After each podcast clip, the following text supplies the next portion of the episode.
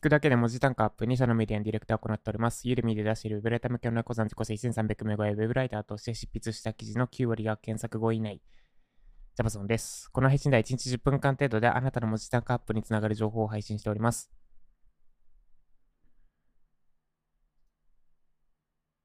あ、今1398名ですね、受講生。あと2名です。なんか最近伸びが遅いな。まあいいや、ジャパソンです。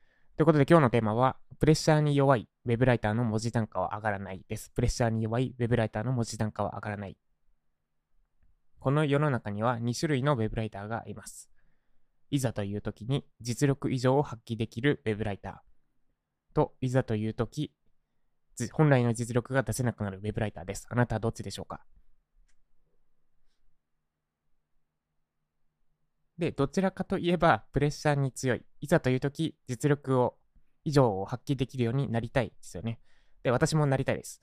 で、そこで、まあ、私はプレッシャー強かったり弱かったりするんですが、ま、強い方ですかね。どっちかというと、どっちかというと多分強い方です。で、まあ、私いろんな本読んで得た知識を応用させて、プレッシャーに強くなる方法についてお伝えします。ステップは2つです。ステップ1、なんでドキドキするのか知る。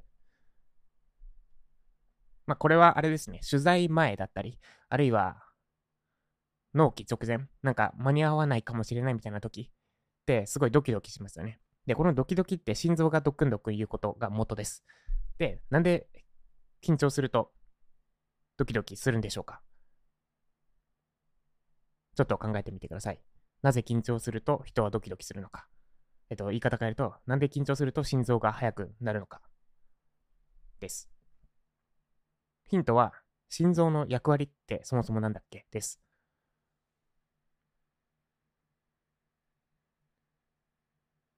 はい、時間切れです。わかりましたでしょうか？心臓の役割は、まあ、答えから結論ファーストでいきますね。結論ファースト。答えから言うと、体に血液を送るためです。体に血液を送って、いつも以上にパフォーマンスを上げるためです。もともと心臓の役割ってそもそも体に血液を送ることですよね。で、その心臓が速くなるってことは、それだけ体に回る血の量が増えるってことです。で、心臓をドキドキさせることで、血の巡りを、血の量を増やして、体に回る血の量を増やして、より俊敏に動けるようにする。あるいは脳みそもそうですね。脳も働くようにする。これが本来のドキドキの理由です。だから、なんか緊張してドキドキしちゃうって人は、そのドキドキは悪くないです。むしろドキドキすることで、あなたのパフォーマンス上がるんですよってことを知る。これだけでドキドキを受け入れられるようになるはずです。よっしゃ、ドキドキしてる体が、なんだ、体のパフォーマンス上がってるって思え、思うことです。これがステップ1。なんでドキドキするのか知る。で、ステップ2がドキドキになれることです。緊張すると心臓が早なります。で、この心臓の早なりに慣れておきましょう。あるいは心臓が早く、あんま、あんま、あんま早すぎるとまずいですけど、心臓のドキドキに慣れておきましょう。で、ドキドキするときって、どんなときですか？まあ、緊張するとき以外にもありますよね。もっと健康的なドキドキがあるはず。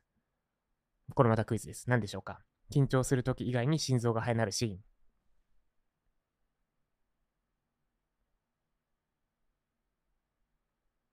はい、答えは、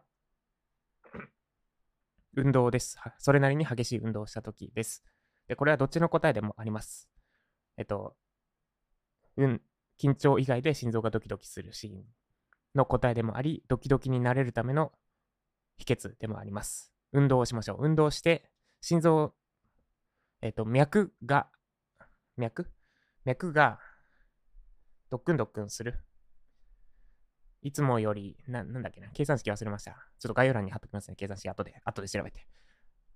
100、1分間に100何十とか、年齢かけるなんちゃらだったんですけど、それで出したとこまで上げられるといいみたいな感じです。なんで、運動して心臓のドキドキ、心臓ドキドキさせましょう。で、そうすることで心臓がドキドキすることに体も慣れるし、あと、なんだ、体のパフォーマンスを上げてるっていうのも実感できるし、いざ緊張してドキドキするときも、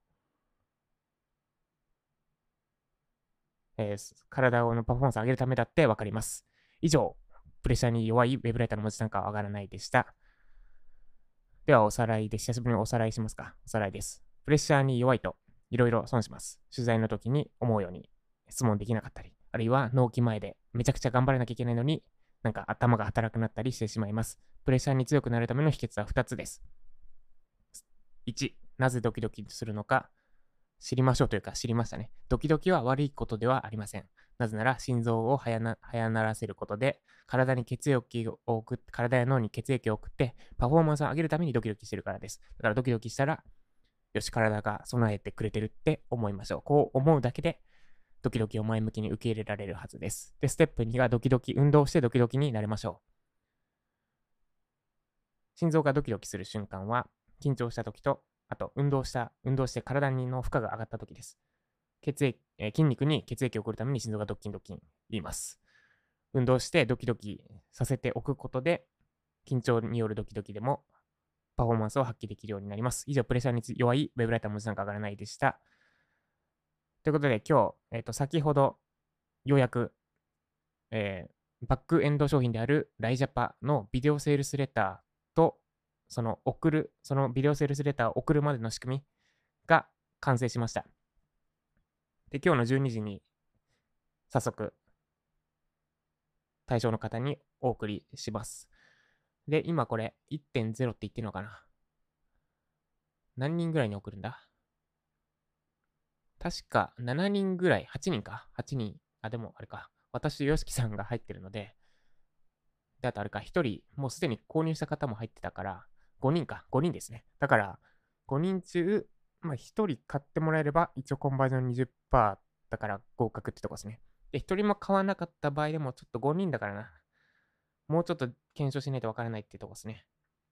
で、えーこれの何があれかっていうと、6月から、去年の6月から取り組んできた集客して、で、フロント商品であるフィードバック動画を販売するところまでの動線作って、で、その後、またバックエンドであるライジャパ、本当に届けたい商品であるライジャパですね、を売るっていう、えーファネルっていうんですかね、専門用だと。ファネルがようやく、まあ、完成ってのは完璧ではないけど、一旦作り終えたとこです。